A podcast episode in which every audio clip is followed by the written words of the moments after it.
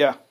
Largó la wea. Son las 21.33 del día domingo 23 de julio del año 2018. Esto es Civil Cinema número 339, las películas que no nos avergüenzan. Y ahora yo creo que vamos a pagar una de las deudas más largas, esperadas, cobradas e injustificables que ha tenido este podcast en su larga existencia. Porque, la, porque en general nosotros nos reprochábamos que, que Chaplin o que Jean Renoir nunca hubieran aparecido. Pero esta weá sí que era heavy, porque había gente que nos hueveaba. Sí, pues nos cobraban esta cuestión, pues con toda razón. Pues, y, aparte Así, que- y, y aquí la vamos a meter suspenso, ¿ah? ¿cachai? Para que la gallada empiece a pensar, uy, chucha, ¿qué van a hablar ahora? ¿De quién chucha será? weón? Puta, oh, oh. Puta, Lo que pasa es que este podcast como tenía como la doble, doble misión de, uno, hablar de películas que no hemos visto, por fondo usarlo como excusa para ver lo que no hemos visto, Claro. dar nuestra formación, también mantenernos al día más o menos lo que pasa en el mundo ahora, ¿cachai? Pero también tenías esta vocación media como que ya, puta, para no repetirnos tanto, para hablar de un, de un, de un Un director- puro weón. Una un- película. un- una película de un weón, o, o varias películas de un weón, ¿cachai? O, o hablar de un periodo, o si había una trilogía, hacíamos la trilogía. Entonces, puta, como que era mucha pega, y para hablar de este personaje no sabemos cómo abordarlo. No, nos queda la cagada. Porque, No sabíamos, no sabíamos, no. ¿Por qué época comenzamos? Claro, podía ser la época antigua, puede ser la época no tan antigua, o la época casi moderna, o el presente, ¿cachai? Claro. Y, y, en realidad, y suponiendo que estamos caracterizando bien la época de este señor. ¿Y cómo pegar los podcasts entre medio? Claro, entonces, puta, entonces hagamos. Entonces está la cagada y en el fondo, como no queríamos decidir, puta, hablábamos de otras cosas, de otras cosas, de otras cosas, hasta que llegó el momento que dijimos, ya sé que paremos el huevo y, y ya hagamos esta cuestión como Dios manda. O sea, además estaba el detalle de que, tal como dice JP, las épocas de este tipo son como las de Scorsese. En realidad, ha habido cambios reales. Sí. Ha habido cambios de estilo, cambios de elencos, cambios de financiamientos. Sí. Eh, y, en cierto sentido, cambio de tema también. sí, claro. O sea, y, y- Cambio de, de, de- de tópico. claro, a ver, estamos hablando de David, No, de David Lynch. De ¿de, David. de qué David estamos hablando? No, no, ya varemos. Ahora sí, ya, vamos a hablar de, por favor, dilo rap. David Cronenberg. Cronenberg. Ah, realizador canadiense porque nos han venido hueveándose, no sé, weón, Años. años. Años que nos juegan con esto. Y está Yo- bien. está Unos bien, cinco claro. años, digamos. Sí, sí, por lo menos más. Sí, puede ser. Que cuando van a poner a Cronenberg, que Bueno. cuando van a poner a Cronenberg, eh, y. Que cómo puede ser que hablen de eh, este director X y no hablen de Cronenberg. sutano, claro, que Claro. cómo puede ser que hablemos de Cristi Puyú y no hablemos de Cronenberg. ¿Te dijeron eso? No, Ah, ya.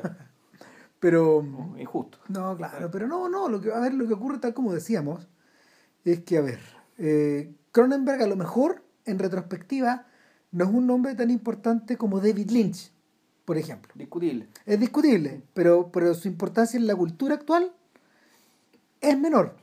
Sin embargo, sin embargo, eh, la influencia que Cronenberg tuvo primero para el género del horror es incalculable.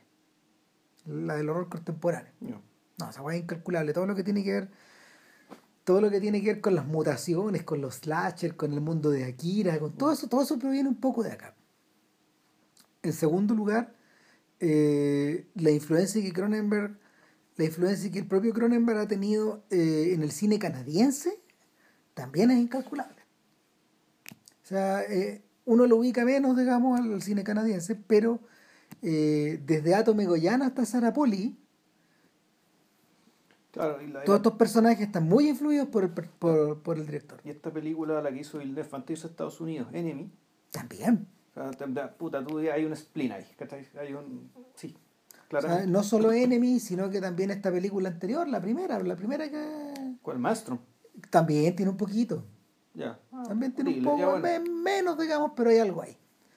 Eh, y en tercer lugar, yo diría que eh, lo realmente interesante de Cronenberg es que en vez de encajonarse en el horror, ese capítulo lo cerró hace muchos años y para iniciar una investigación que tiene que ver en torno a como en torno a en torno a la conducta humana, en torno a lo que está adentro, ya no a la carne como o a la new flesh como él le Mm. llamaba en los 70 y en los 80, sino que sino que responder a no sé, responder responder, responder a cuestionamientos responder a cuestionamientos que que, bueno, algunos de ellos los mencionamos, porque en rigor sí hablamos de Cronenberg.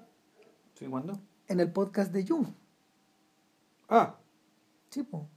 ¿O fue en el podcast de, de Freud? No, fue, eh, claro, hablamos de Freud y Jung, el podcast de Freud y Jung, hablamos de esa película Cronenberg en particular. Sí, claro, pero, pero en el fondo también estábamos hablando un poco de, de, de la perspectiva histórica del personaje, estábamos hablando también de, del Freud literario, del Jung literario y del Jung cinematográfico.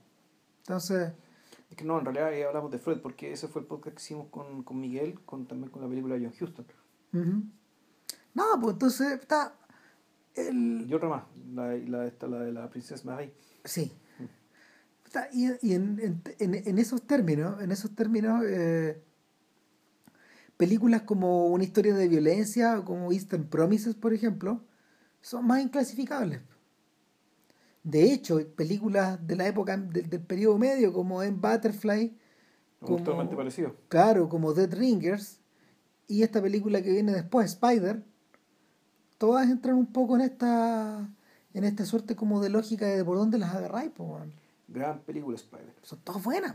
Gran película Spider. Ese es el cuarto. Yo diría que la mejor del lote. Ese es el cuarto punto.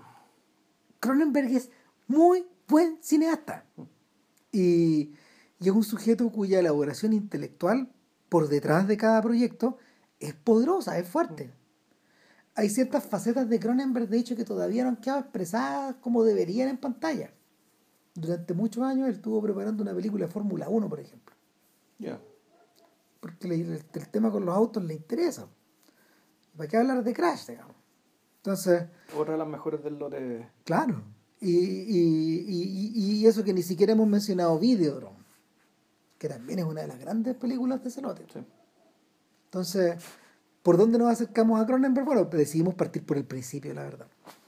O sea, Cronenberg no era un, no era un novato cuando se mete a, a, a realizar su primer largometraje en 1974 con el apoyo con el apoyo de un, de un compatriota porque es Ivan Reitman yeah, sí.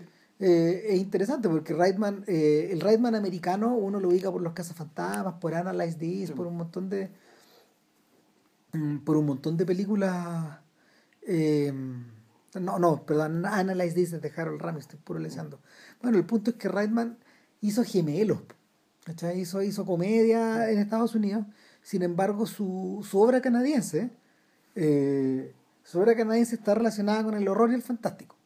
Yeah. Y él produce Shivers. Produjo y creo que hizo la música también. Uh -huh, me tinca.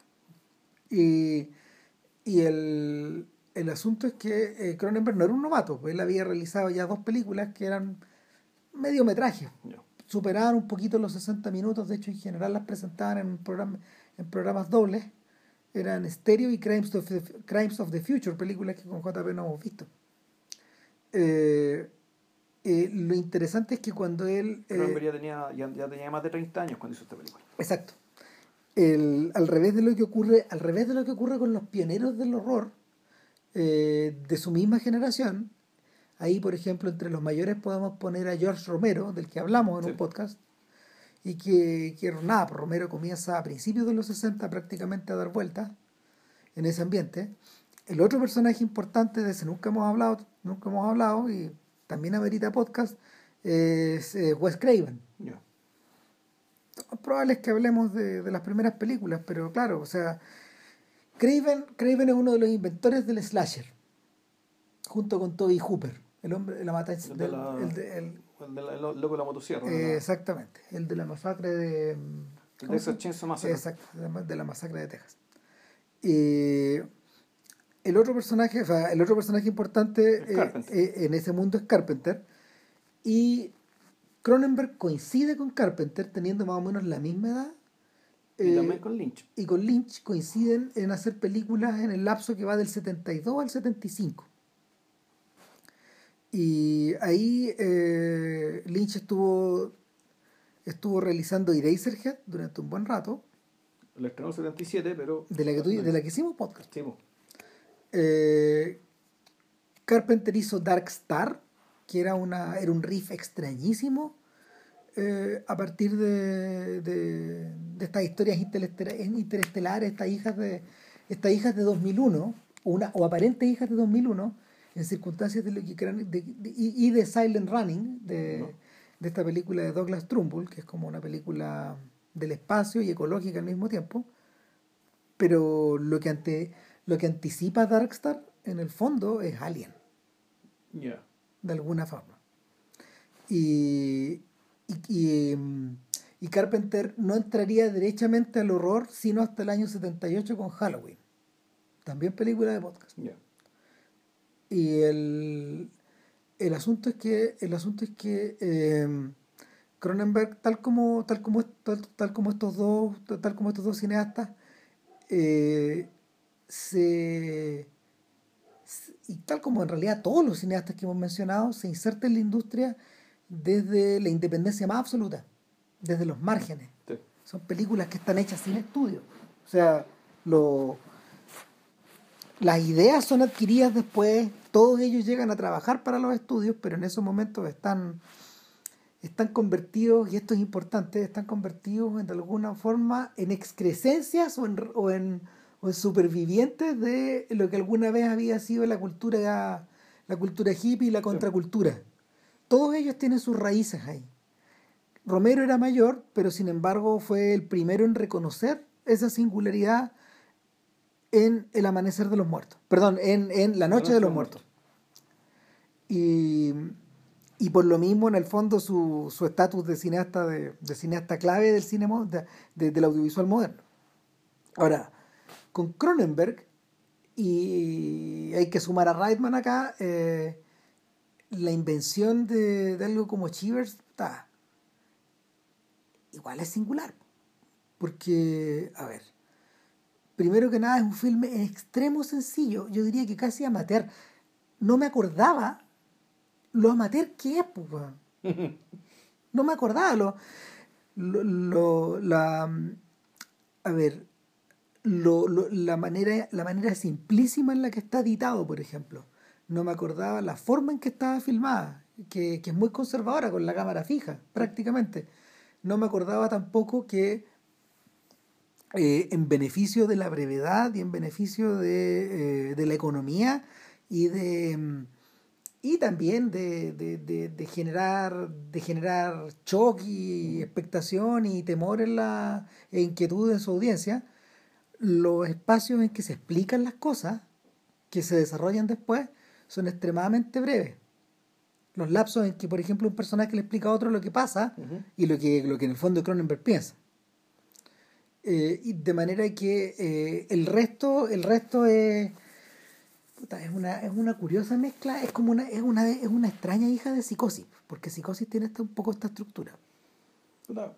por una parte psicosis, por otra parte yo creo, que yo no he leído la novela, eh, que esto está basado libremente de una novela que después, creo yo, aunque eso no está acreditado, no. pero pero, ¿qué pasa? ¿Por qué esta teoría? Porque el, hay una novela de J.G. Ballard, al cual Cronenberg después ya parafraseó, digamos, del cual sí se basó Carepalo, digamos, para hacer Crash. Hay una novela que se llama High Rise. ¿Y de qué año High Rise? High Rise como también es de esa época, es de los 70, y por ah, eso es que la película de Ben Whitley, que ahora recientemente Ben Whitley, un realizador británico, hizo una versión de High Rise, precisamente ambientada en los 70, con los colores, las ropas, las pintas, digamos, y también los valores de los 70, es decir, con el concierto hibismo que está metido dentro del mainstream, que está un poco la mala, de contrabando. Y la, el High Rise transcurre en un edificio. Desde el año 75, de hecho. La, novela. Sí, justo, justo, justo. Qué manera de pensar. Entonces no se basó en ella. lo que pasa es que, lo que, pasa es que eh, eh, a ver, Ballard describe Crash el 73 la isla de concreto el 74 y High Rise el 75. Ahora, yo lo, lo que encuentro fascinante es que hayan coincidido. Que hayan coincidido o que este la leyó y, filmó la película muy rápido. ¿no? Está claro. Lo que puede ser, porque ahora, el, el, tema es que High Rise es una, es una película que recurre a un edificio, pero este edificio en el fondo es una, es una paráfrasis de la sociedad y por lo tanto la cuestión se trata sobre una revolución, una revolución social. Claro. Aquí lo que hace Cronenberg eh, es, es, tomar High Rise, perdón, tomar este edificio convertirlo en, un, en una especie, en fondo, un suburbio. En la, y en el sentido de la película bien... el, la película parte con un comercial de este, de este edificio slash suburbio. En el fondo, que al igual que el suburbio, este es un edificio que lo que te promete la, eso es la combinación de las comodidades de la vida moderna versus el aislamiento y la exclusividad que te da estar alejado de las ciudades, las ciudades que en aquel momento eran objeto de sospecha. Claro, ahora lo interesante, lo interesante es que esto está, este, al contrario de lo que sucede en buena parte del resto de su obra, esto no transcurre en Toronto. Esto, en Montreal. esto transcurre, claro, en Quebec, esto transcurre en un lugar que se llama la Isla de la Monja, Non Island. Sí, pero en Montreal, no sé, en Montreal. En la ciudad de Montreal. O sea, es una especie de suburbio de Montreal, pero en vez de ser un suburbio es un edificio. Pero los valores que la animan y los valores que con los, que es presentado este suburbio es un comercial. Y, con, y esta forma además es presentada la película. Eh, son los valores del suburbio, es decir, el, valor del el exclusivismo, el valor del retiro, del aislamiento, digamos, respecto de, de, de, una ciudad que, que estaba supuestamente en aquel entonces, digamos, y teniendo como el modelo, como gran modelo de Nueva York, digamos, como que estaba degradada. Esta, esta es como, o sea, a ver, esta es como los camping argentinos. Ya. Tiene la misma idea. Y los camping argentinos están tomados precisamente de esta idea de del alejarse y de crear, de crear comunidades cerradas. Bueno, acá en Chile, eh, acá en Santiago en realidad, esto se ve en, en Chicureo, por ejemplo, una especie de embrión de esto, pero no con no a este nivel. Claro, no, que aquí en Santiago, aquí, aquí lo que se apuesta más bien, eh, se apuesta por la lejanía. El, más que por la, la clausura de la lejanía. fondo Bueno, los camping también. Los camping también, ah, son lejanos. los camping también son lejanos. En otras partes funcionan derechamente con la reja nomás. poco No, claro, no. Los camping, los camping están alejados más de una, a más de una hora de Buenos Aires o de Rosario, de, tan lejos. Y, y, y, es interesante, a ver, es interesante que, que Cronenberg plantee esta idea desde el principio, porque, eh, bueno, primero que nada, primero que nada esto lo define como un realizador hermanado precisamente con con Craven, con Romero y con Carpenter y también con Hooper en esta idea de que eh, el horror o lo inesperado o lo desconocido o lo amenazante se genera muchas veces en estos lugares cerrados que debieran prestarte cobijo. Exactamente. Eso está presente de alguna forma o de otra en las obras de todos ellos. Y precisamente eh, la crítica que hacen todos estos sujetos pasa por esta idea de que eh, alejarte del mal, salirte de Detroit en el fondo y dejar que Detroit muera o que, que cualquier ciudad muera, es la mm, es el pasaje directo a que quede la cagada. A, un horror peor. A un horror peor. y, del cual no hay salida porque eh, la comunidad misma es el germen del horror. Ya, esa es una cosa. Y lo otro, bueno, cuando yo vi esto, yo lo vi, puta, yo lo vi en la primera poco en la primera época del DVD. Tengo que haberlo visto el año 97, 98.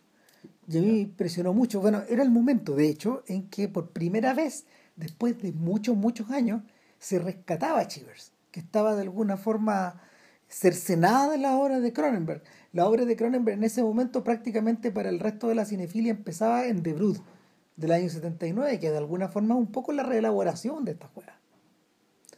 Y, los, los, y algunos sortudos que habían visto en cine Ravid, que también es una reelaboración de esta misma idea.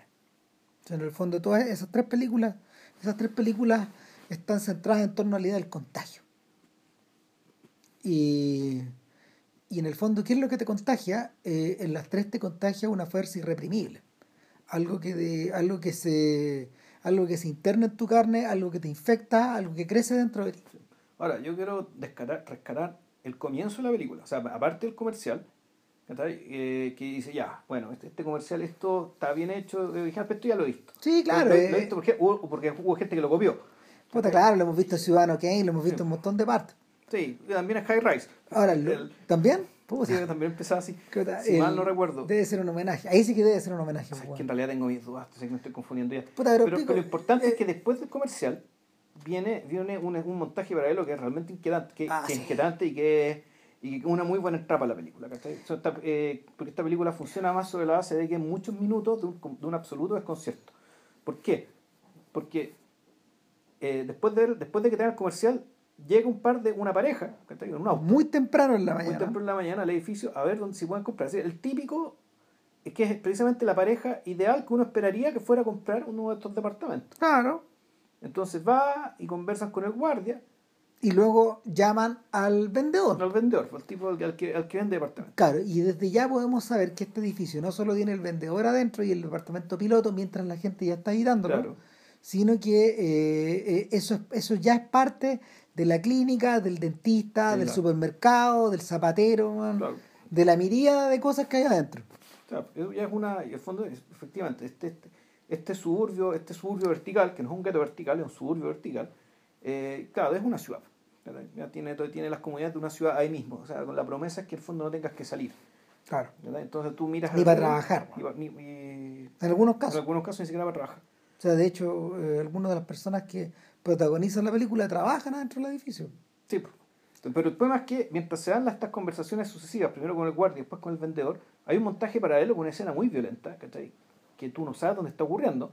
¿cachai? Uno, uno podría inferir que está transcurriendo en el edificio, pero podría no serlo. Y hay un señor mayor entrando por la fuerza a un departamento, eh, Donde hay una, donde hay una escolar. una escolar, una, una, una, niña en traje, en traje de colegio. Ya vestida como para salir. Claro.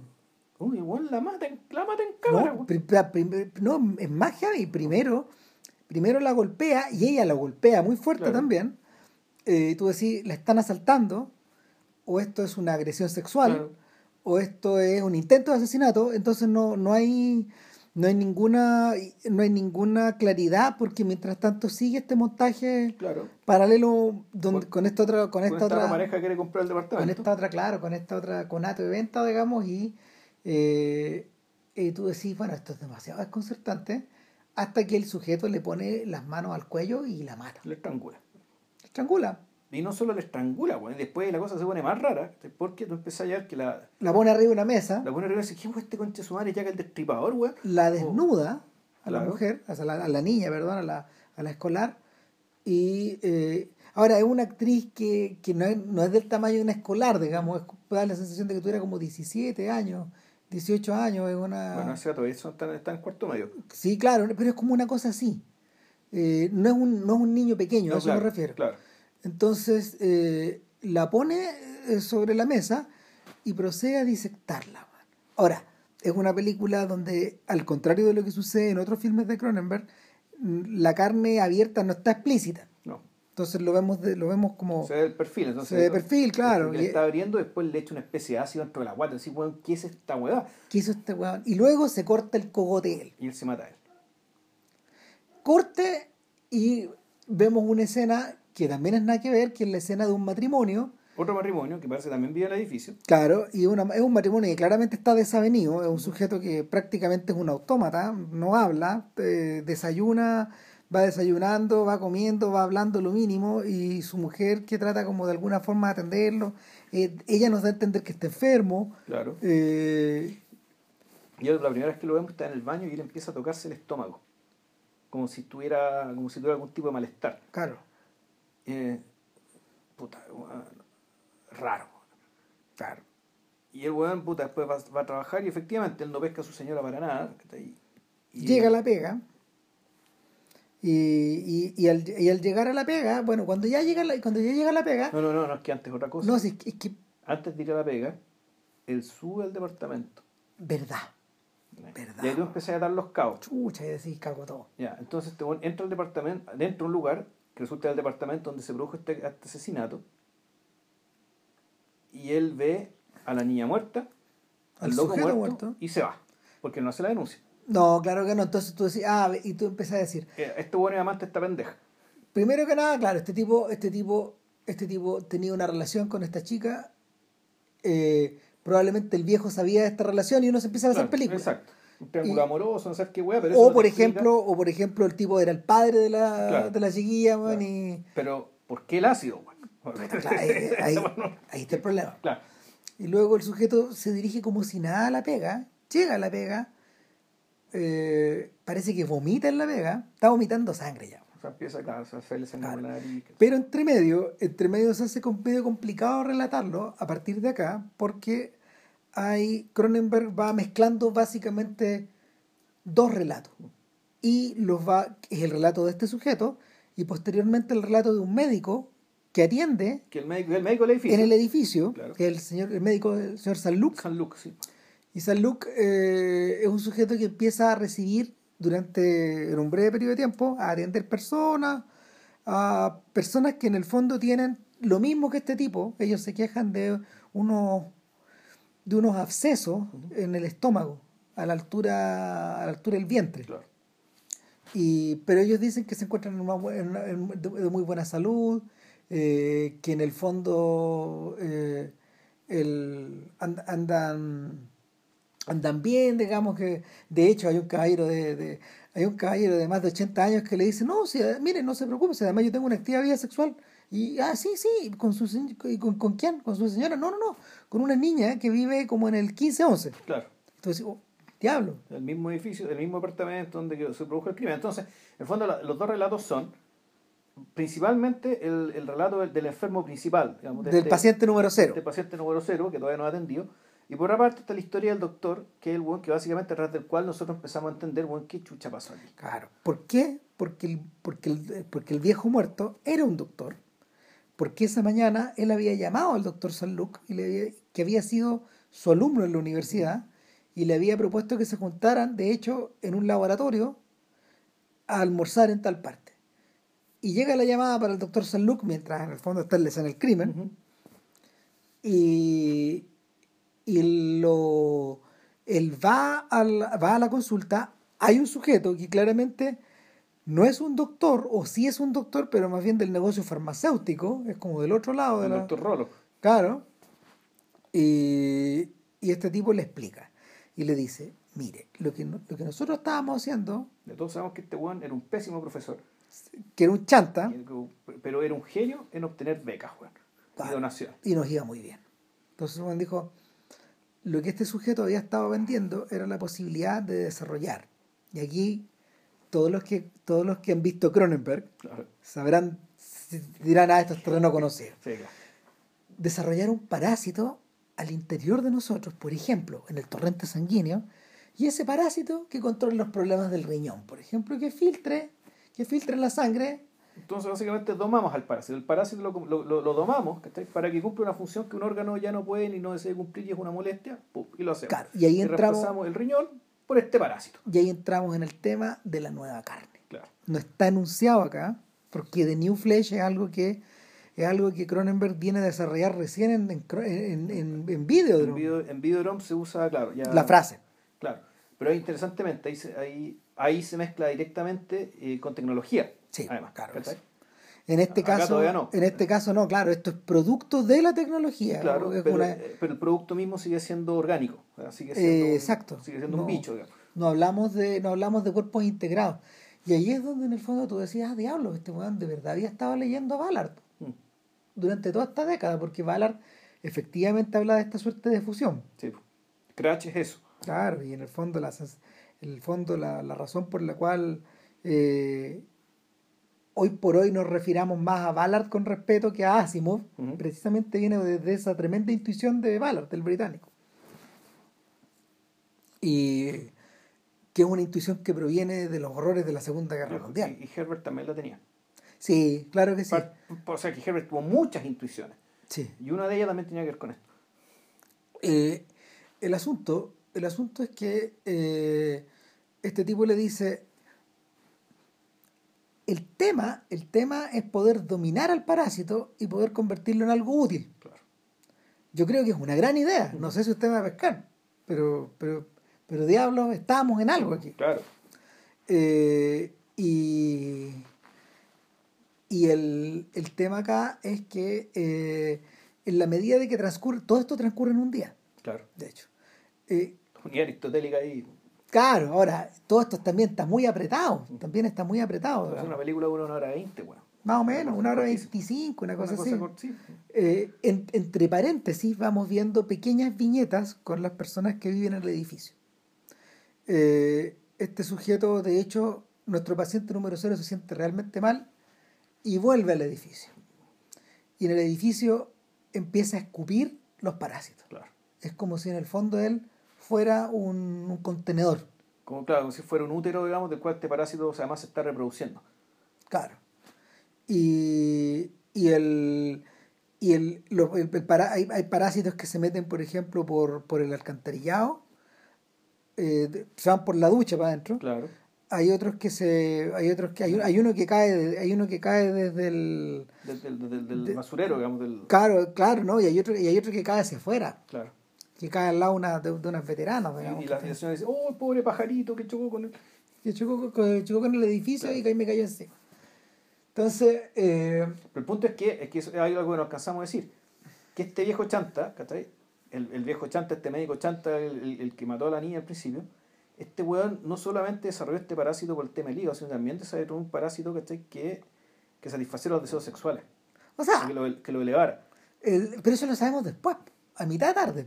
Sí, ¿Cachai? Entonces, lo que pasa entre medio es que vamos observando, bueno, que este parásito sale de ahí y es como un gusano gordo.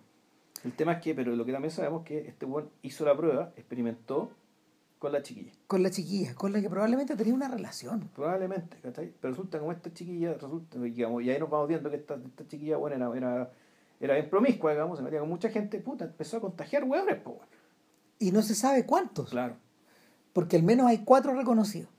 Entonces, no, son tres. eh, no, hay, menos, hay cuatro, tengo cuatro pacientes, decía el doctor Lu. Ah, ya, San Lucas. San Luke, ya. Claro, eh, y eh, a mitad de la tarde este tipo lo llama de vuelta y le dice, ¿sabe qué?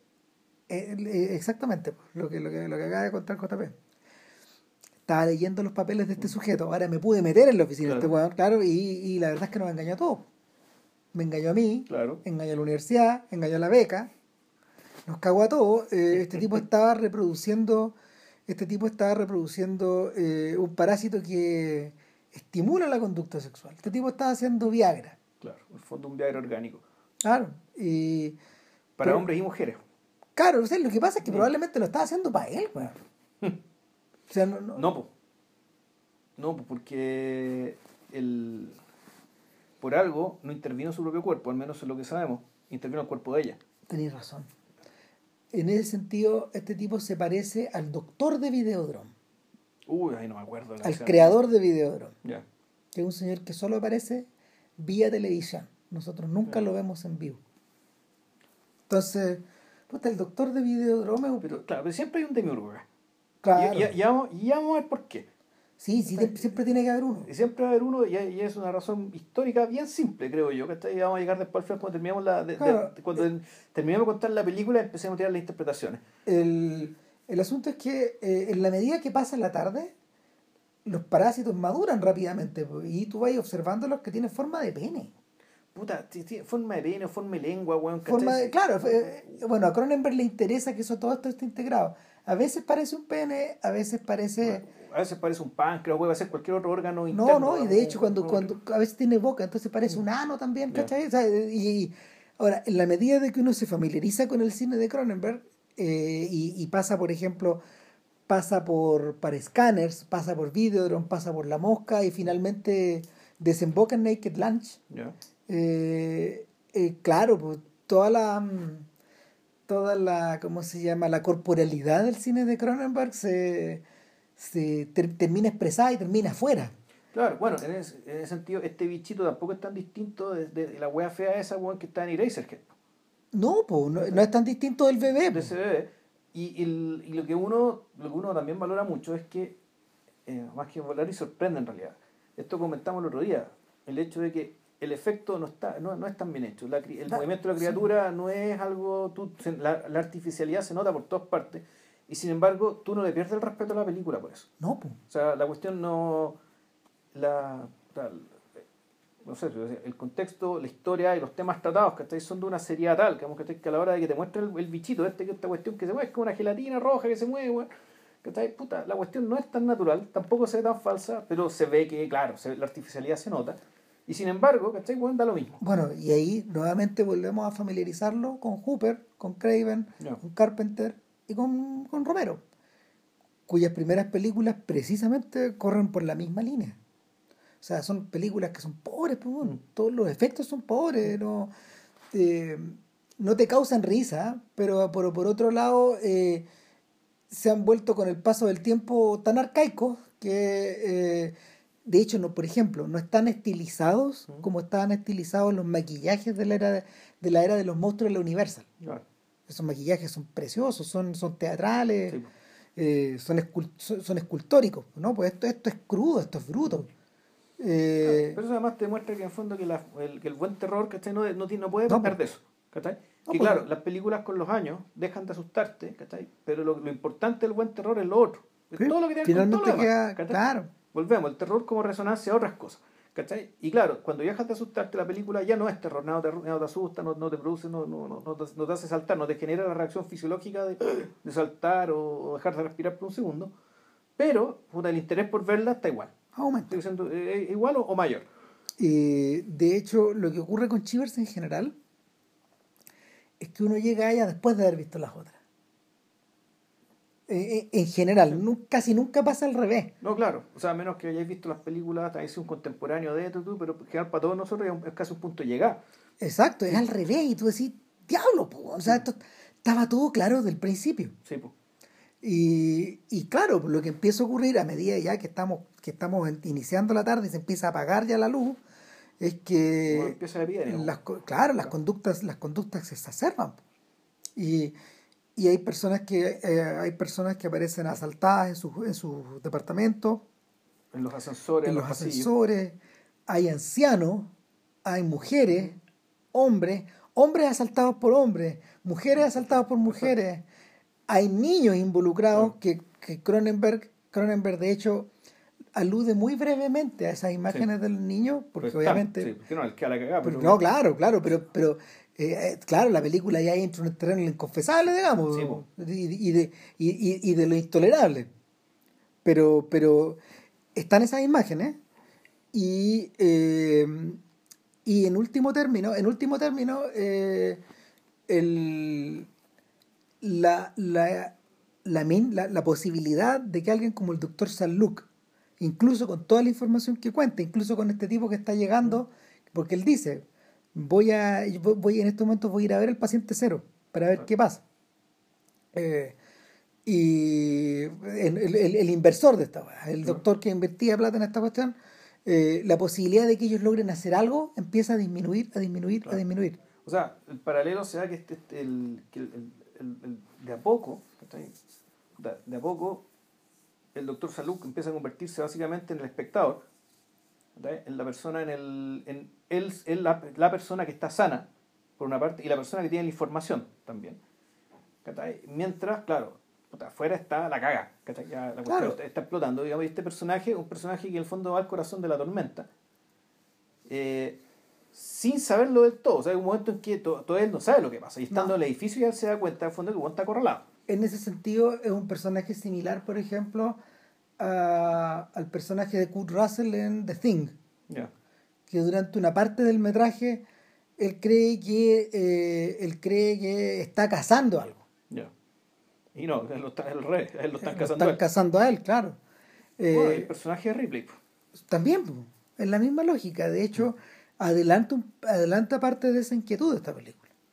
Ahora bien, eh, una, vez que, una vez que nos queda claro que la posibilidad de salir vivo o salir o salvar de esta cuestión es imposible, eh, la película deriva hacia hacia claro la película deriva la película deriva hacia el hacia la tormenta hacia el huracán hacia hacia el vórtice finalmente Pero, Y- eh, eso es una cuestión que no la hemos dicho, pero lo- la, la película, en el fondo, termina convirtiéndose en una película de zombies. No, la hemos, no, pues no son zombies, ¿cachai? Pero las situaciones, el comportamiento de las personas, ¿cachai? Puta, es de zombies, ¿cachai? Claro. Son zombies que atacan a otros zombies y la medida que los atacan, estos otros se contagian.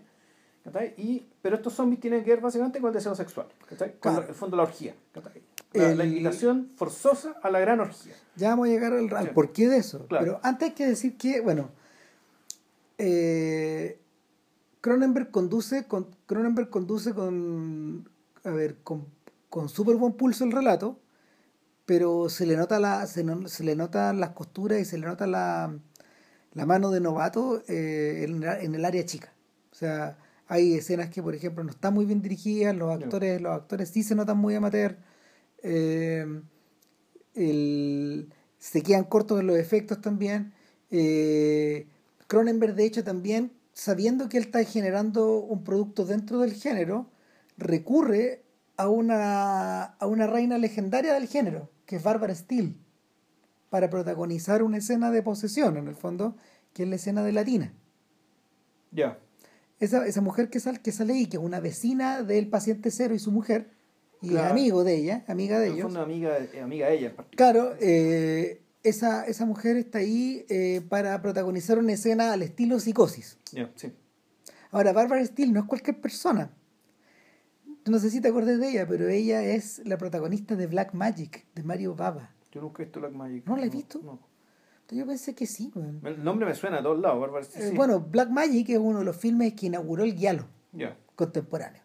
Y Steele es una actriz que, que hizo muchas películas de terror, era un rostro reconocido. Ya. Entonces era, era el rostro con el que eh, Chivers se vendía.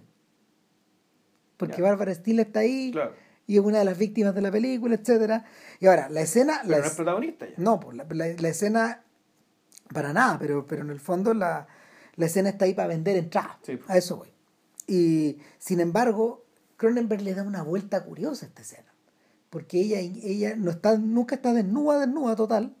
No, está de nuevo, pero no la vemos. No la vemos, claro. Está, está, está bañándose en la tina, digamos. Claro, eh, y claro, y el parásito aparece, el parásito aparece por la Por el desagüe. por el desagüe y se mete por su vagina. Sí, pues. Ahora, milagrosamente, el parásito se mete por el desagüe, pues por lo que tiene- que remover la tapa, y sin embargo la tina no se vacía, pues, güey. No, pues, si lo mismo pensé.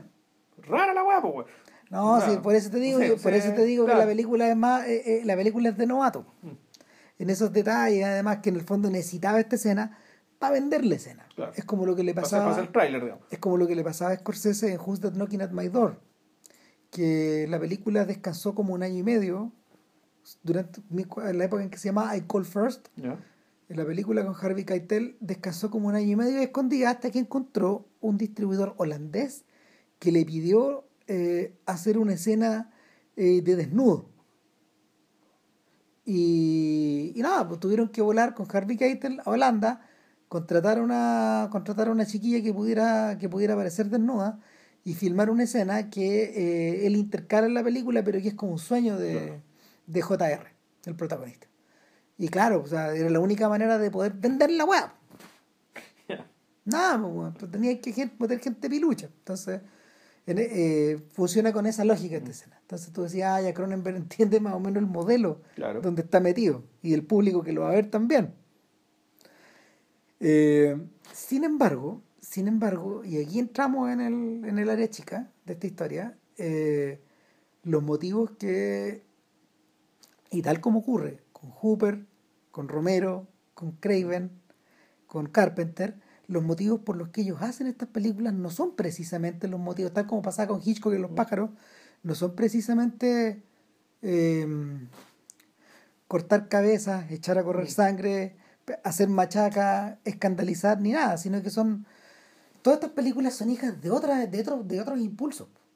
Y, y el, yo le decía a JP que cuando vi la película, hace como veintitantos, veinte años más o menos, lo que más me impactó es que, lo- es que sentí que Cronenberg estaba haciendo un filme donde los zombies eran los hippies o eran esta gente o, esta- o, eh, eh, eran la contracultura o eran o eran la, mm, la revolución sexual sin ninguna restricción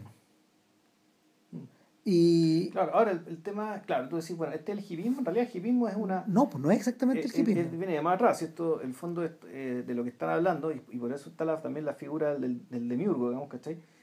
Este, esta es la peste freudiana, digamos, ¿cachai? Que, esta es, la, fe- es, la, es la peste que metió Freud en Estados Unidos, ¿cachai? Y la que hablamos tanto en, en, en la- en el documental de Alan Curtis, ¿cachai? Creo yo. En el fondo es la es esa es ese pensa- eh, eh, es cierto pensamiento sexualizado. Eh, convertido en activismo en algún momento sí y que claro eh, en, en la, en, la, en- la contracultura pero no necesariamente pero el sexo per se sino también entendido como eh, como un gesto contestatario que sin embargo a la hora de meterse al mainstream ¿cachai? se convierte básicamente en otra forma de consumo ¿cachai? en el fondo el, el uno bueno, podría decirlo, digamos, que, este, que la, este, este, esta, esta sexualización, este pensar, este, pensar, en la, pensar en la sexualidad y la, la sexualidad, tomado como contracultura, en parte por los hippies, pero por otra gente también, en algún momento se mete al mainstream, ¿cachai? Pero convertido en consumo. Y eso, ¿cachai? Y eso es lo que está hablando, ¿cachai? Esta película. Sí. Exactamente. De eso es. Eh, es curioso, es precisamente lo contrario de lo que suele ocurrir con estas películas, que son convertidas en consumo. Eh, como a Scorsese le pasaba, digamos, que tuvo que meter esta escena de desnudo para convertir su película en un objeto de consumo. Entonces, eh, es la espada de Cronenberg es como doble. Por un lado, en el fondo, por un lado, el, uno, de los, uno de los filos es, la es, un, es, una alegoría de esta expresión sin restricción, en absoluto, y que, y que eh, genera, en último término, una bacanalia. Claro, una bacanalia, pero que sin embargo no una, no una bacanalia contracultural, no una bacanalia que cambie las cosas. No, que cambie los valores. O sea, sí, los cambia. En realidad subiste todo y lo reduce a uno. Exacto. Pero, en la práctica, eh, ese uno deja todo tal cual como está. Y por eso es que el final, la película tiene el final que tiene. Es, es, tremendo. Claro. Bueno, lo segundo, lo segundo que pasa es que el, segundo filo de esta espada es que bien cabe hacer la pregunta, bueno, este tipo está haciendo una película desde la reacción o desde el liberalismo. Claro. ¿Por qué? Porque de alguna forma, al, al, retratar estas conductas, al retratar estas conductas sexuales desatadas, de hecho, que parten en el asalto sexual, porque eso es lo primero que le ocurre a todas las personas. Todas estas personas son violadas. Exacto todos los habitantes, todos los habitantes, de todas las edades y de los géneros, todos ellos son violados por estos otros en una agresión que es muy brutal. Y uno, a uno le choca eso. Claro. Primero que nada. Entonces, porque no es consensuado, pues. No, No, pues. no hay nadie, y es interesante el gesto también, no hay, no hay ningún personaje nadie, nadie. Que, en algún momento diga, ¿sabes? Bueno, ¿qué tanta hueá démosle? ¿Cachai? Como, como, como le diríamos aquí en chileno, digamos, ¿cachai? No, aquí todos... Eh, es que, bueno, hay otra cosa también, ¿eh? El, la naturaleza sexual del ataque no es obvia en principio tampoco. Porque parecía cuando se te tiran encima, tú no sabes si que te quieren pegar o te van a desgarrar. ¿cachai? O sea, no es obvio ¿cachai? Que, que este buen que se te viene encima, ¿cachai? en el fondo te va a violar o te va a contagiar, te va a contagiar esta... esta ansiedad contagiar, claro, la, una, esta pulsión sexual ya permanente. No, eso no es obvio cuando, cuando los personajes. Por eso digo, la película aparece de zombie, tiene la externalidad de zombie. ¿Por qué? Porque a partir de siempre los personajes están vestidos. Cronenberg nunca toma la decisión, no podía hacerlo, digamos, ¿cachai? De hacer obvio la naturaleza de este ataque haciendo que todo el mundo se pelotara para atacarlo. Bueno, hay instantes en que la gente, hay, personas que están desnudas, pero... Al final, pero allá al final. Pero allá al final, claro. No es una... No, no es ese gesto. Claro, o sea, el entonces, todas las cosas que pasan en el pasillo, en los ascensores, ¿cachai? Que puta, tú, tú decís, hay un. Ninguno de los personajes sabe, no debería saber qué tipo de ataque es el que está por sufrir. ¿no? Ahora, ninguno de ellos es consciente de esto. Son siempre violaciones. ¿cachai? Pero la naturaleza sexual de, de, todo esto que está ocurriendo, en el fondo, está, está media disfrazada por un tema de pudor, digamos, pero me imagino porque aquello que no se podía mostrar nomás. ¿cachai? La película hay en la censura, weón. No, claro. No, sea la cresta. ¿cachai? Eh, bueno, eh, eh, el, otro detalle, el otro detalle es que esta película además está inserta en un periodo histórico donde donde ese, donde el tema, donde, donde el tema eh, cobró protagonismo, porque es el periodo post 68. claro. Claro, pero, y, eso, por eso es interesante Cronenberg, digamos, ¿cachai? Es porque precisamente en vez de hacer una película dentro de ese ánimo, ¿cachai? Lo que hace es precisamente una película para desconfiar de eso, que, desconfía de eso. ¿Cachai? Exacto. O, que, o, o, desconfía, o lo analiza, o lo mira lejos, o simplemente lee una lectura, yo creo que es desde la izquierda. Me parece a mí. No, claramente es una lectura desde la izquierda. Sin embargo, sin embargo hay, la crítica corre para los dos lados, porque, porque te, te desestabiliza. O sea, claramente te dice, a ver, no es que te diga esto no está bien. No pero al, al, al, mostrar esas escenas de pánico, genera esa sensación en la audiencia. No, yo no sé, yo me, me, estaba acordando en el fondo del... Yo creo que la, la, mirada es un poco parecida a la mirada que tenía Amner, la mirada que le muestra eh, Terry Gilliam, ¿cachai? Eh, a, a Fear and Loathing en Las Vegas, ¿cachai? Con, lo, con, lo- con esto, cómo, cómo cerraba la película acerca de, ay, ¿cómo se llama este weón? Hunter Thompson. Hunter Thompson, claro, cuando el periodista dice, puta, ya después de todo este huevo, en el fondo me di cuenta de que detrás del túnel, del largo túnel de la droga, de la cocaína, LSD, qué sé yo, bueno, en el fondo están la CIA y el- FBI. Eh, el- el- yo creo que la, la mirada que está haciendo Cronenberg es un poco eso. O sea, aquí, des- después de todo esto que ha pasado y todas las todas las cosas que supuestamente cambiaron, ¿cachai? En el fondo aquí no cambió nada, al revés, ¿cachai? Todo lo el, está la reducción, la, la- la reducción de la vida, digamos, hacia esta sola variable que se va a terminar tomando todo, A una pura pulsión. a una pura pulsión y que, y que va a estar presente en todas partes, ¿cachai?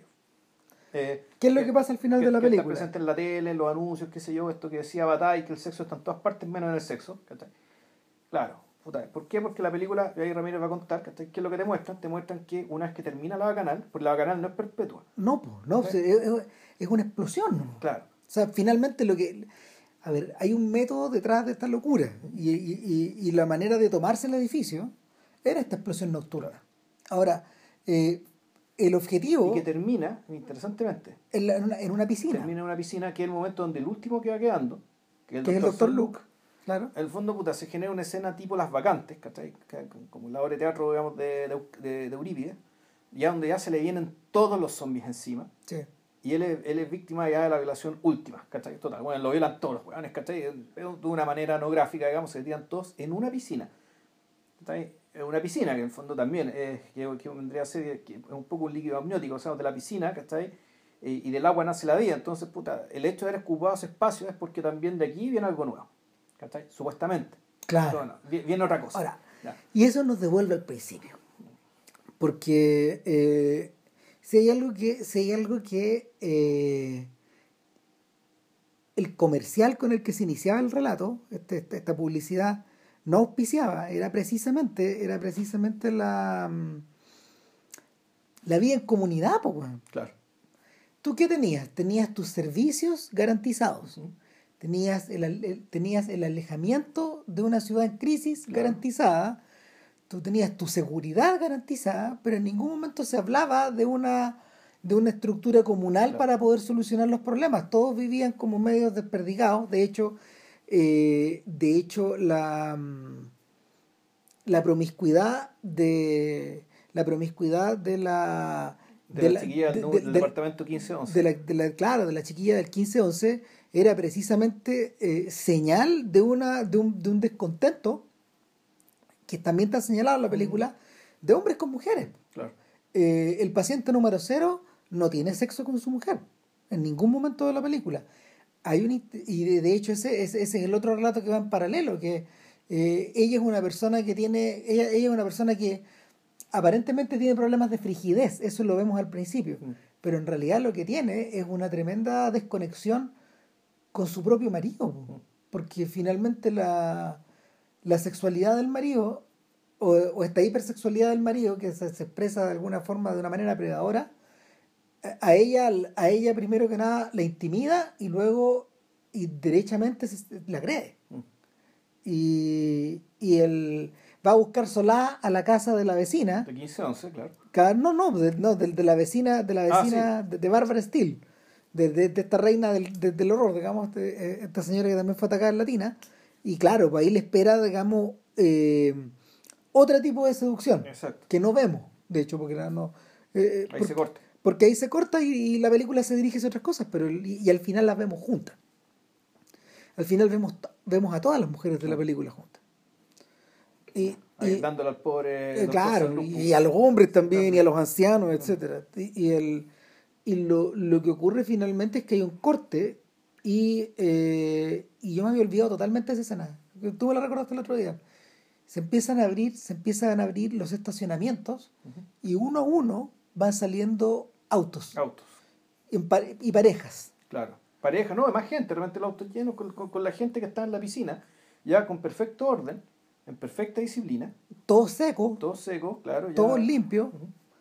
Y a la conquista nomás. po, Y weón. van, y van a, a mostrar, ¿cachai? Van a esparcir, volvemos, esparcir la peste, que es lo que dijo Freud cuando viajó con Yuka a Nueva York. empiezan a empiezan a, a correr los créditos y eh, se escucha por la radio que desde hace un par de días hay una tremenda alza de los asaltos sexuales en Montreal. En Montreal. Y que todo parece haberse iniciado en la isla de la monja, Exacto. Eh, eh, en un complejo de edificios y que, y que, claro, los asaltos son muy violentos, que no se, han, no se han recibido, se están recibiendo muchos reportes y que no se sabe cómo parar esto. Y ahí la película se corta. Ya la película se acaba. Y, y la película continúa, de hecho, en el filme siguiente, que es Ra- Rabid, que, Ya. que es acerca de gente que está apoderada ya de, de el- el- lo que mueve ahí es la violencia, son, asal- son asaltos donde te matan. Ya. Es gente que tiene rabia. Y, y también, claro, es una... Tapa Cronenberg fue una variación en la lógica del zombie, pero al mismo tiempo eh, fue, una, fue un intento por volver a este tema de una forma que, que resultó al final frustrada, porque, porque no es tan buena película y porque para poder hacerla tuvo que utilizar una actriz porno, que es Marilyn Chambers, Chambers que, que es la protagonista de, si no me equivoco, de Beyond the Green Door o Behind the Green Door, la, que es uno de los filmes fundadores de este, de, de este de, de esta pornografía pseudo mainstream que existió como en los 70 Ya. con Deep Throat y esta, esta clase de filmes de la que habla precisamente los orígenes de Deuce, De la Deuce, serie que ya. estáis empezando a ver ahora. la de David Simon para HBO entonces eh, claro eh, para Cronenberg para, para Cronenberg el intento se frustra porque la película la película a ver él tiene más dominio de- del, del lenguaje pero por otro lado no está tan bien sintetizada esta idea. ¿Cachai? No está tan bien sintetizada. Ahora, el verdadero vehículo para sintetizar esta idea son estos diálogos entre el, el- entre, entre el doctor Sanluc y el financista. Claro. Ellos, ellos de alguna manera entregan esta explicación. Y, son, y son, oye, son conversaciones de dos minutos, Juan. ¿sí? Por eso Pero es lo, lo asombroso y lo sintético de esta cuestión, weón, porque esto después se expresa en acciones que le dan Claro. sentido a la, a la trama. Ahora, viendo la película, me acordaba de cuántas ideas sacó Kubrick acá para El Resplandor. Los recorridos por los pasillos, Sí. todas estas cosas son de ahí. Eh, incluso el personaje del financista que se parece a, a este personaje afroamericano que tiene el resplandor. Porque llega para que lo masacre. Llega para, que le saque la gasta. Y de hecho creo que eh, creo que es la única persona que muere. Eh, el, otro, el otro que muere es que el doctor Sanluc cuando va a cuando va a este lugar también a encontrarse con este señor, lo encuentra muerto y encuentra al paciente cero. Y este tipo asesina al paciente cero. Sí. Claro, pero el tema es que el, claro, el tema es que Rolo creo que es el único personaje que al finalmente no es No es contagiado. no es contagiado. O sea, y ahí, ahí está el, el tema, digamos que o es una cosa o es la otra. Claro, claro, es lo que te espera. Exacto. Eh, me da la sensación también que eso tiene que ver, que eso tiene que ver con una percepción, eh, y esto es re interesante, con la percepción que Cronenberg tiene de el absolutismo de estas ideas, llevadas al extremo. Eh, Cronenberg, Cronenberg fue un contemporáneo, bueno, es un contemporáneo de Scorsese. Y por lo mismo, eh, son sujetos que vivieron muy de cerca la contracultura no perteneciendo a ella tanto Scorsese como Lynch, como Cronenberg, como, y también artistas como Robert Crumb, por ejemplo, se vieron muy insertos en ese mundo. Cuando a Scorsese le toca viajar a cuando Scorsese le toca viajar a Woodstock, eh, perdón, a filmar Woodstock, ahí a Bethel, ahí en- al norte de Nueva York, del estado de Nueva York, está claro, o sea, el, este sujeto iba con su este sujeto iba con su gusto por el rock and roll, pero también con su tremenda con su tremenda habilidad como para ir creando montaje eh, o, o, eh, el- en- o como para eh, como, o como para idear tomas etcétera y ayudaron ayudó a Michael Batley que era compañero de curso de él para armar esta weá, pero, pero en el fondo Cronenberg nunca fue un hippie liberado, po, era todo lo contrario, po. era un era un neoyorquino católico Claro, de Little Italy, Scorsese. Es- perdón, Scorsese, claro, era un neoyorquino católico de Little Italy. En el caso de en el caso de mm, en el caso de Lynch, por ejemplo, eh, a pesar de que a pesar de que él vivió en San Francisco, a pesar de que él vivió en, lo- en Los Ángeles y todo, eh, él- cuando, cuando él fue un becario del, del, del, del AFI, del American Film Institute, claro, o sea, su pega fue hecha haciendo referencia a Filadelfia, que era un lugar donde él, donde él se formó como pintor. Y, y, su mundo es, es, un mundo que es medio parecido al del joven Jeffrey Beaumont, que es el protagonista de, Velvet, de Blue Velvet. Es un mundo que alterna entre este mundo de la U, este mundo contracultural, este mundo como de, de, de influencias nocturnas, de tentaciones, etcétera, versus este mundo súper ordenado de Lamberton, donde, donde él es el hijo del dueño de, de la ferretería, digamos, y eh, es uno más y es conocido por todos. En el caso de, y en el caso de Cronenberg, es interesante porque, porque Cronenberg tiene la edad para haber sido un hippie. Eh, cumplió poco más de 70, 72 debe tener. Y claro, tiene... Es como el 40 y... Creo del 44 al 43. Claro, entonces tiene toda la edad, tiene toda la edad en estos momentos para, para haber formado parte de esa generación y sin embargo aislado ya en Canadá, sus lógicas eran distintas. Y lo mismo pasa con lo mismo pasa con Reitman, es interesante, lo mismo pasa también con los comediantes canadienses de esa época, que su, su lectura de eso es llegar después. Es llegar después de la fiesta y armar otra weá. Eh, y el en esa medida. En los esa Belucci también son canadienses. Los Belucci son canadienses. O sea, albaneses es canadiense. Sí. sí. Eh, no miento, no, no, no son canadienses, son, no, son, son, de Chicago. Son americanos ya. Son de Chicago. Están bien al norte, pero ya. no, no son canadienses. Eh, John Candy es canadiense. Ya, creo que es canadiense. Claro, todos ellos son canadienses. Eh, Martin Short es canadiense también. Eh, el, ahora, el, en, en, en, es metido en esa instancia que te da la sensación de que Cronenberg también, también, mira, también mira esta liberación sexual, eh, la, la, la, observa como una suerte, la observa también predicada en términos absolutos, de la misma forma, por ejemplo, que gente como Timothy Leary, a propósito de los de Miurgo, uh -huh. el, el, el, gran propulsor y divulgador del consumo del, del LSD durante los 60, también predicaba eh, su, su, ideología en términos absolutos. Sí, no, yo estaba pensando en Freud, estaba pensando el de, el de la Gestalt, este, ¿cómo se llama? Fritz Perls. Yo estaba pensando en Wilhelm Reich. Ese, no, estaba pensando en ese. Claro, ese señor, claro. Ese weón. Puta, claro. No, ese tipo de individuo. Entonces, claro, incluso uno... Estaba pensando en The Master, weón. Estaba pensando, puta, es que ah, muy, muy chanta de Master. Puta, claro, pero, pero de Master, de Master aspira a esa weá, po. Sí, po. Este señor Ron L. Hubbard. L. Ron Hubbard. Claro, L. Ron Hubbard. Sí. Él también aspiraba a esa weá. A crear estos sistemas cerrados. Donde finalmente, finalmente, esta sexualidad desatada, desatada también es un sistema cerrado. Sí. Y, y, y ahí radica el horror. O sea, y la, cerrado, y, y la, imposibilidad de escapar. Claro, o sea, en el fondo termina siendo una hegemonía. Termina convertirse en una hegemonía y, eh, claro, y, un, y, una enfermedad que termina generando su propia normalidad. Claro. También. Y, y, y, lo, y lo realmente horroroso es que, claro, no hay escapatoria en términos físicos, pero sobre todo no hay escapatoria en términos temporales, es decir, no hay vuelta atrás. La subyugación es permanente. No hay vuelta atrás. Aquí, claro, aquí. Pero, aquí aquí esto va a cambiar, pero en la práctica, ya, y pensando como respecto a lo clave, lo que tiene que ver con la, con la lo, que, lo que le interesa a la izquierda, al fondo, las lógicas de producción y la forma de cotidianeidad, eso no va a cambiar. Esta cuestión al revés va a ayudar a perpetuarla. Exacto. Es una, en, en último término, es un lenguaje, es un lenguaje totalitario. Claro. Es un lenguaje de. Totalitario y conservador.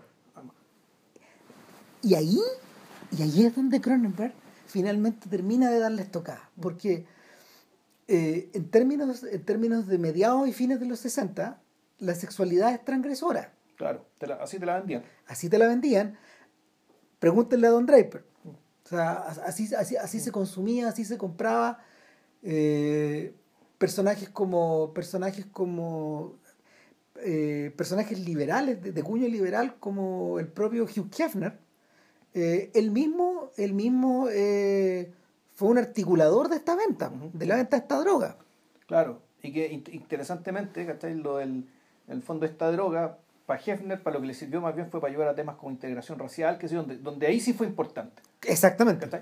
ahí sí fue importante, ahí pateó puertas, ¿cachai? Puta, ahí, ahí ayudó a las causas que había que ayudar. Incluso en causas de género, de hecho. También.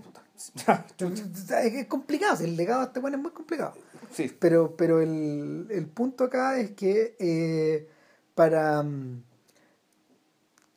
en- o sea, le- leído en esos términos, Cronenberg parece, estarnos, parece estar diciéndonos que la liberación sexual convertida en este objeto de consumo resultó lo contrario. Y, Es reaccionaria. Claro, terminó siendo reaccionaria. Y, y es un poco lo mismo que, que, uno, que uno aprende ya después, de muchos años después, que la lectura que hace Paul Thomas Anderson, ¿cachai? Con In- Inherent Vice, Claro. ¿cachai? Donde en el fondo te das cuenta que, claro, ya volvemos, el sexo y el, eh, el sexo, la sexualización, digamos, y el consumo sexual está en todas partes y es importante. Y, y claro, y por lo mismo, ¿cachai?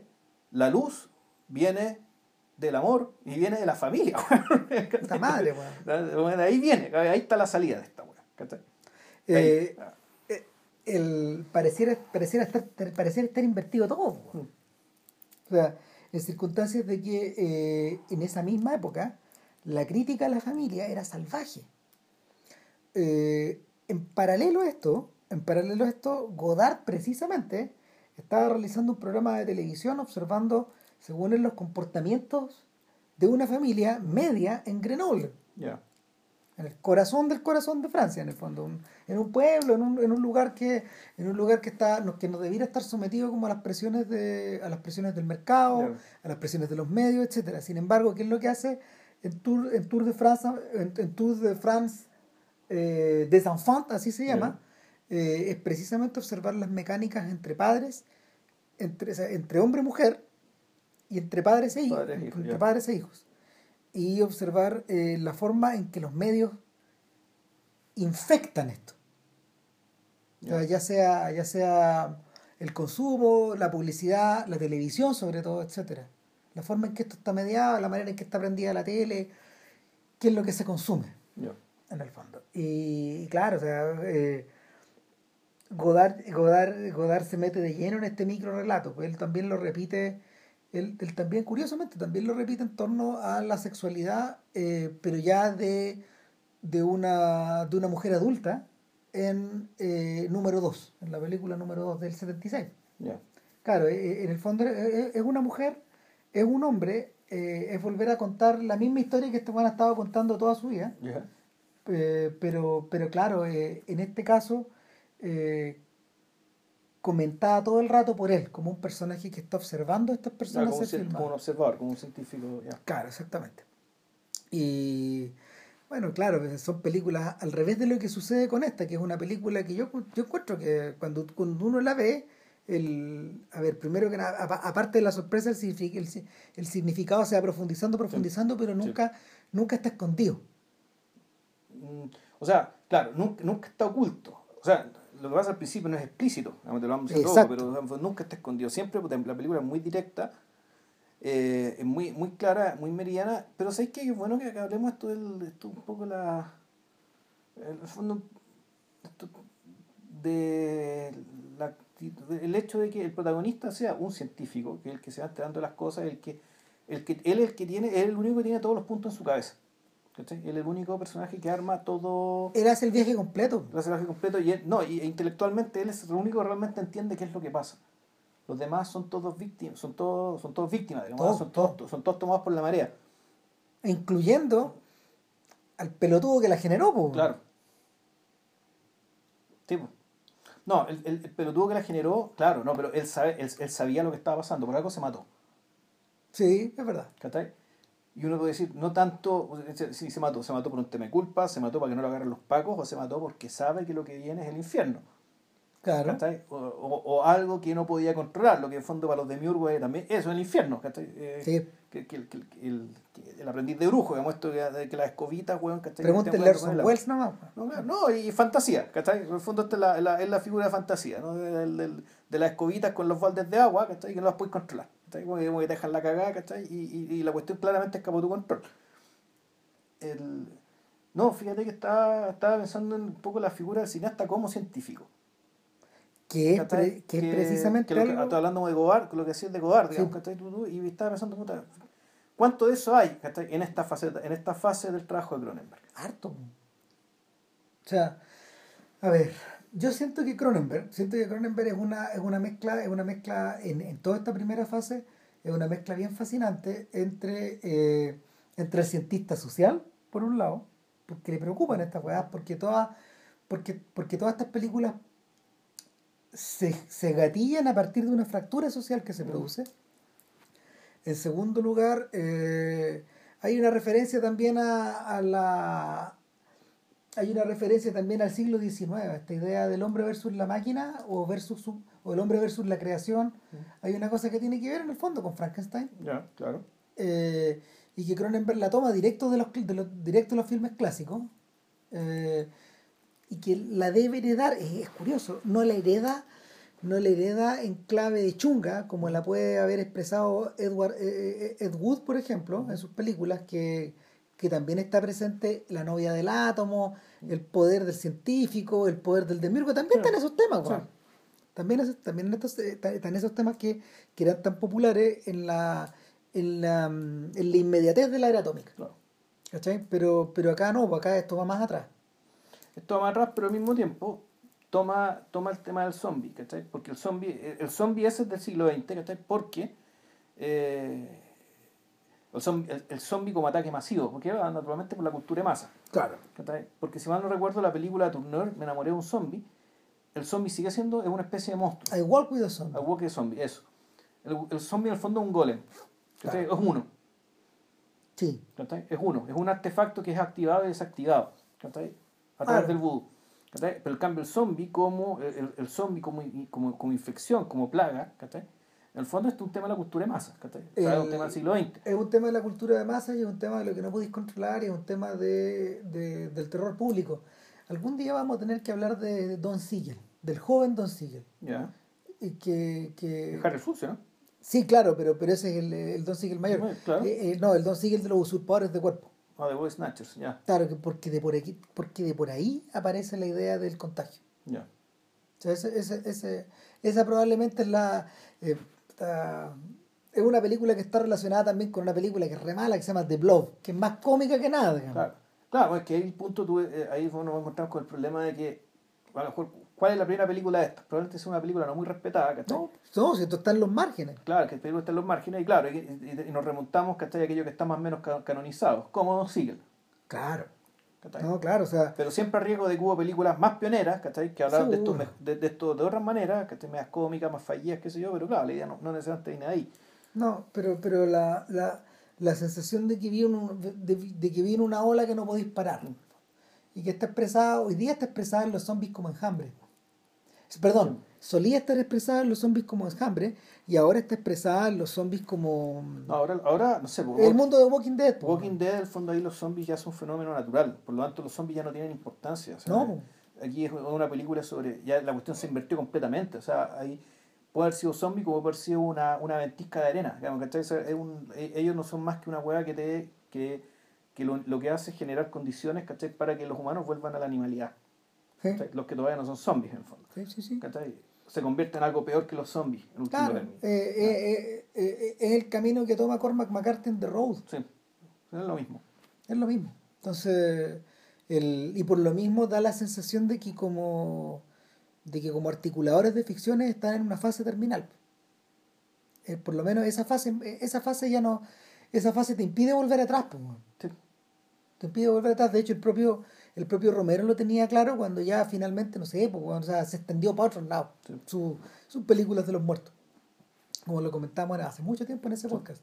Yo también creo que tiene que ver, también tiene que ver con la con la sensación de lo desconocido y de, de lo que te desestabiliza que, que aparece en Hitchcock eh, nuevamente con la idea de un zombie unitario que viene a ser Norman Bates pero que se que se, que se consagra con los pájaros No, porque, bueno, es que normalmente no es un zombie unitario, normalmente es otra cosa. sí sé pero pero pero pero, pero una una persona digamos lo que pasa con lo que lo que pasa con psicosis es que Norman Bates entra en la trama y desestabiliza la película pero desestabiliza desestabiliza la materialidad de la película.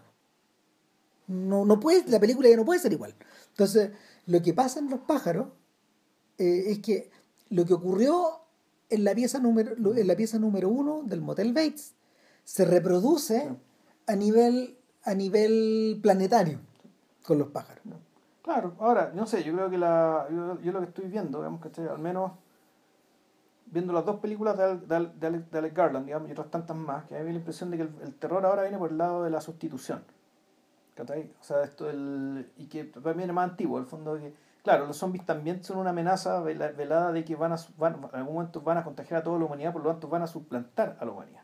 Ujú. ¿cachai? Entonces, claro, el verdadero terror que está detrás, bueno, ¿cuál va a ser la suplantación? ¿Va a venir por el lado de las máquinas, ¿cachai? Onda Terminator, o Ex Machina, ¿cachai? Que, puta, que, Que, que- claro. que es eso? ¿cachai? En el fondo ya eh, el, el horror llega, digamos, ¿cachai? El momento en que la humanidad reconoce su doble, ¿cachai? Y no solo su doble, un doble que lo supera.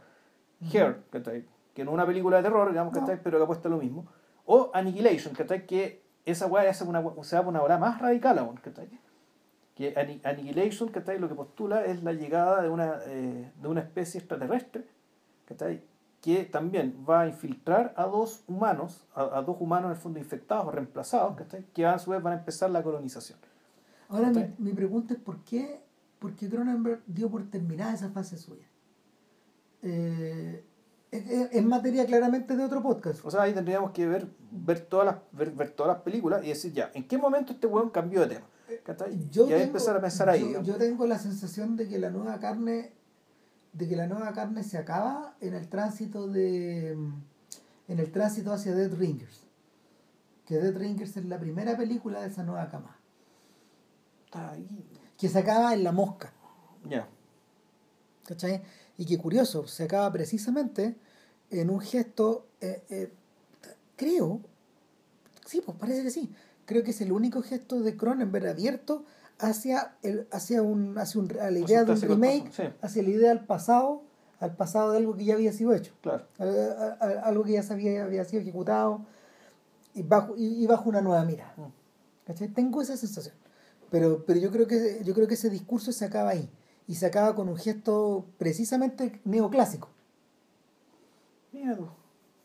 Y no sé, para mí, ponte tú, Crash sigue, para mí Crash sigue siendo una película que habla de lo mismo y parte de lo mismo supuesto.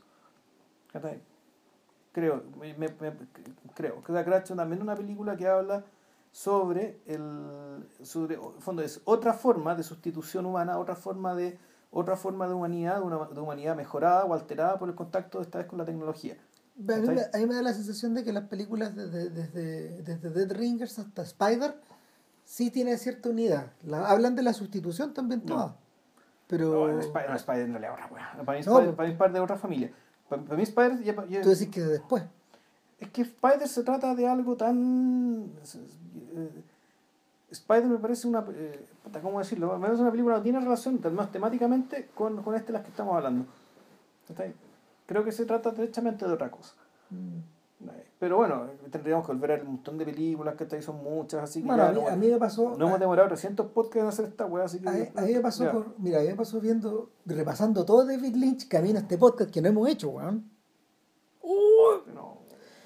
Eh, que la, el cambio, en cambio en Lynch, eh, el cambio en Lynch, bueno, dejando a Eraserhead ahí solitaria, eh, hay un hay un Lynch que va desde, y a, y a Duna también, y al Hombre Elefante también, porque son tres películas bien separadas, eh, dominadas por ciertos fa- factores comunes, pero todas separadas entre sí. Eh, al punto que algunas cosas sembradas en Eraserhead aparecen recién en, en Twin Peaks 3 Mm.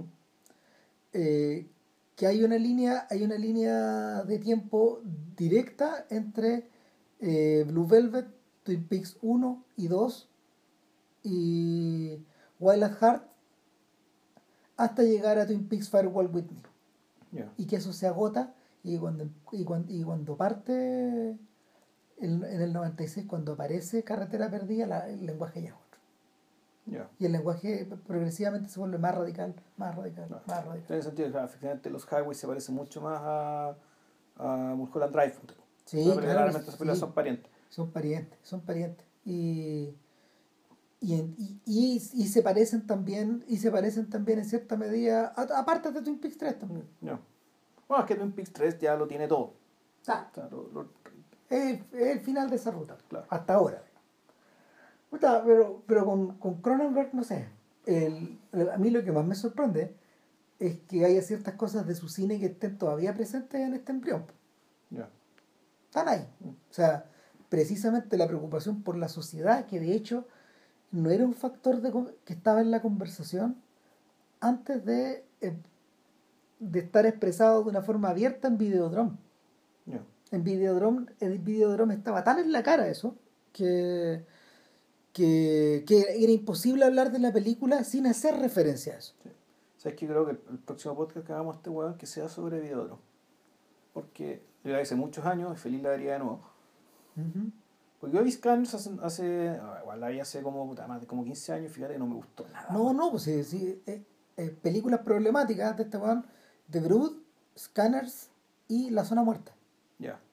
Son- Son tres películas problemáticas, tienen cosas muy choras las tres, pero ninguna está lograda bien, pues, Ya. no, hay- no hay nada que esté redondo.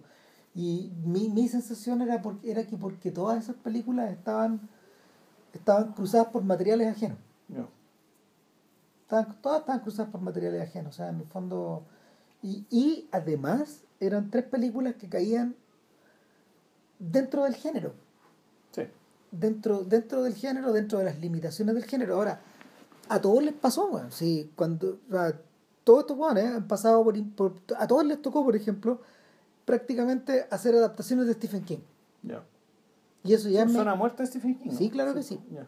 eh, prácticamente a todos, de hecho. Porque a, em, a Romero también, pues si él hizo The Dark Half. En algún momento, bueno, en fin. Eh, a todos les tocó, a todos les tocó jugar, em, ¿cómo se llama? Jugar en la B, weón, y, y hacer películas para el mercado. Y de alguna manera encontrar expresión hacia afuera. Y, y a todos les tocó también ser presas de ese mercado, de que los trataran como el hoyo. O sea, hay gente que no se recuperó, como Toby Hooper. O sea, que, que era, una- era un personaje que debió haber, trata- debió haber tratado de estar siempre por, el, por, el- por, el- por, por la libre. Pero, pero no resultaba, pues, weón. Yo la masacre de la motosierra, weón, es unas películas seminales, seminales, seminales, seminales. Una película donde tú, tú lo ves y tiene todo lo que era después, está- ahí. Claro, eh, esa weá, eh, y una que sí, y la de Wes Craven, eh, la mm, Last House on the Left. Esas son las dos, esas son las dos puntos de partida, porque de hecho esas dos películas son como el 72, 73. Ya. O sea, son hijas de, son hijas de las excrescencias del hipismo. Sí. Y, y bueno, Halloween, eh, eh, Halloween es otra, yo creo que es una de las mejores lecturas ¿no? o extensiones de psicosis que, que jamás he visto. weón. Es brillante esa película, weón, se basó esa. Y, y cómo se llama. Y hay, y hay una que, hay una que, que es un tipo de filme de terror que yo nunca he vuelto a ver, que, que es Martin de, de Romero. Eso es un podcast que, que es un filme sobre el vampirismo. O sea, sobre, sobre el vampirismo, sobre la. puta, sobre la enfermedad mental, weón, de sentirse un vampiro también. Ya. Ah, interesante. No, es la cagada. Nada, pues, esperemos que. Bueno, denle una oportunidad. El podcast casi duró lo que dura la película. Eh, y que no es tanto tampoco. Y paséense por Chivers. Sí, no vean Cheers. Eh, se, descarga, se descarga fácilmente, Sí. así que no, no se hagan problemas. Gran película. Que estén muy bien y para la próxima semana no sabemos. No, No sabemos. nos vemos. Nos vemos. Chao, chao.